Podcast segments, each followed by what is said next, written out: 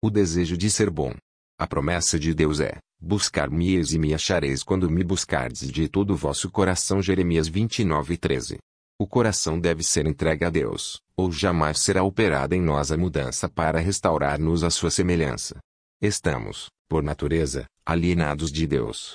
O Espírito Santo descreve nossa condição em palavras como estas: Mortos nos vossos delitos. Efésios 2:1. Toda a cabeça está doente, e todo o coração, enfermo. Não há nele coisas sã. Isaías 1:5, 6. Estamos retidos nos laços de Satanás, tendo sido feitos cativos por ele para, cumprirmos a sua vontade 2 Timóteo 2 e 26. Deus deseja nos curar e nos libertar. Como isso requer completa transformação e uma renovação da nossa natureza, devemos nos entregar inteiramente a Ele. A luta contra o eu é a maior de todas as batalhas. A renúncia do eu, a sujeição de tudo à vontade de Deus, requer uma luta, mas a pessoa deve se submeter a Deus antes de ser renovada em santidade. Ao contrário do que Satanás quer que pensemos, o governo de Deus não é baseado na submissão cega, no domínio sem razão. Ele apela para o intelecto e para a consciência. Vinde, pois, e arrazoemos Isaías 1,18, é o convite que ele faz para os seres que criou. Deus não força a vontade de suas criaturas. Ele não pode aceitar uma homenagem que não seja uma oferta voluntária e inteligente. Uma submissão meramente forçada não permitiria o desenvolvimento da mente e do caráter, transformaria o homem em máquina. Não é esse o propósito do Criador. Ele deseja que o homem, a obra-prima do seu poder criador, alcance o mais elevado desenvolvimento. Diante de nós estão as maiores bênçãos que, através de sua graça, ele quer nos outorgar. Ele nos convida a entregar-nos a ele a fim de que possa cumprir em nós sua vontade. Resta-nos escolher se queremos ficar livres da escravidão do pecado para partilhar da gloriosa liberdade dos filhos de Deus. Entregando-nos a Deus, temos necessariamente que renunciar a tudo que nos separa dele.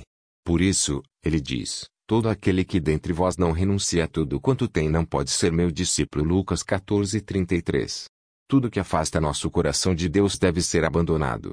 O dinheiro é o ídolo de muitos.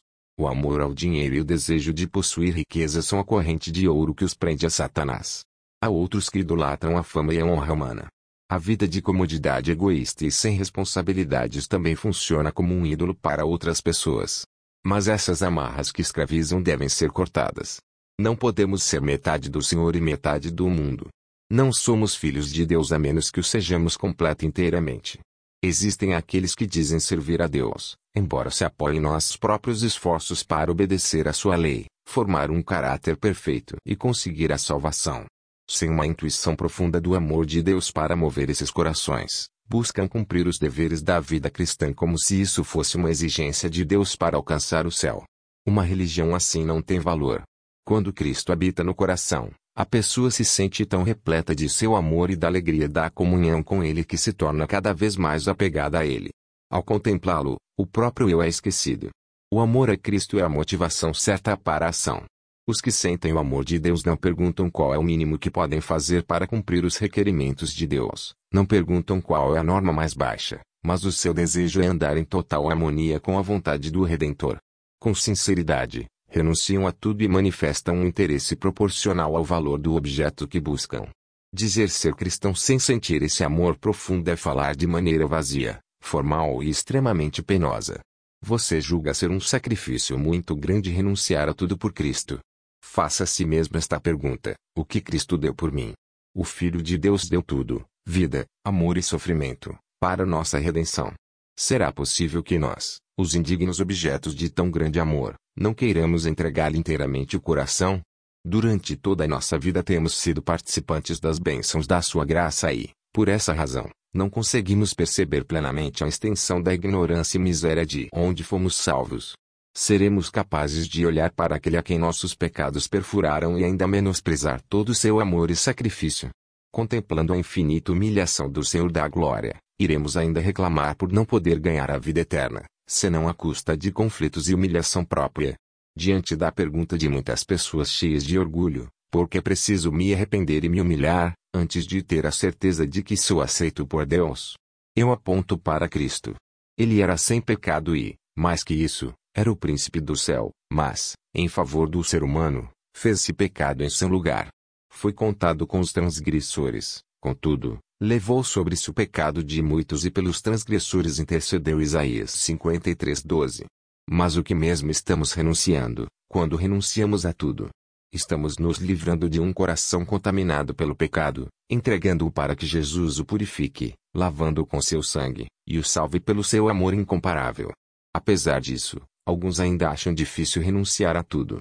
Envergonho-me de ouvir falar isso, e de escrevê-lo. Deus não pede que renunciemos a coisa alguma que traga benefícios para nós. Em tudo o que faz, Ele tem em vista o bem-estar dos seus filhos. Quisera eu que todos os que não aceitaram a Cristo pudessem perceber que Ele tem coisas incomparavelmente melhores para oferecer do que aquilo que estão por si mesmos buscando. O ser humano provoca os maiores males e a maior injustiça para consigo mesmo quando pensa e age contrariamente à vontade de Deus.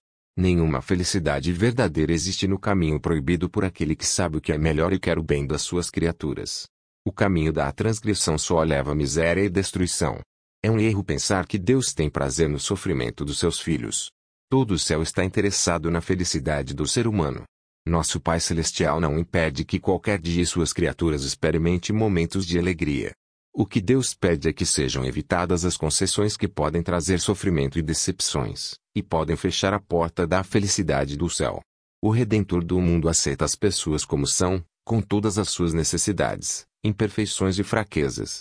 Ele não só purifica do pecado e concede redenção pelo seu sangue, como também satisfaz aos anseios do coração daqueles que consentem em carregar o seu fardo e tomar o seu jugo.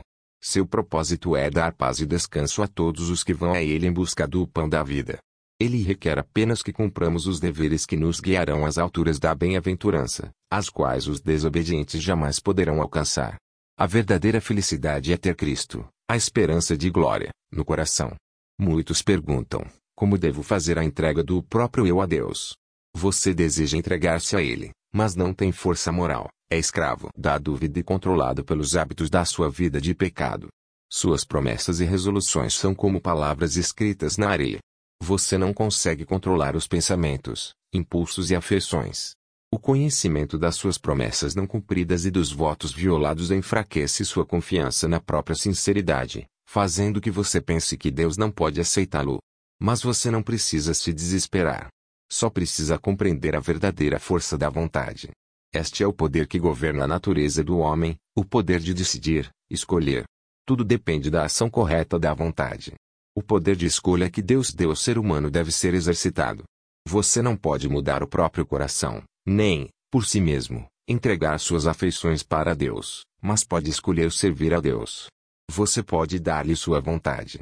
Ele então operará em você o querer ir fazer, segundo sua graça. Desse modo, toda sua natureza estará sob o controle do Espírito de Cristo, suas afeições ficarão centralizadas nele, e seus pensamentos estarão em harmonia com ele. É correto desejar ser bom e viver uma vida santificada. Mas nada disso tem valor se ficar apenas no desejo. Muitos se perderão enquanto esperam e desejam ser cristãos. Eles não chegam ao ponto de entregar sua vontade a Deus. Não escolhem agora ser cristãos. Através do correto exercício da vontade, uma transformação completa pode ocorrer em sua vida. Entregando a vontade a Cristo, você se une com o poder que está acima de todos os outros. Obterá força do alto para permanecer firme e, pela constante entrega a Deus, será capacitado para viver a nova vida, a vida da fé. Escrito pela escritora G. White. Livro com o título Esperança para Viver. Editora da Casa Publicadora Brasileira.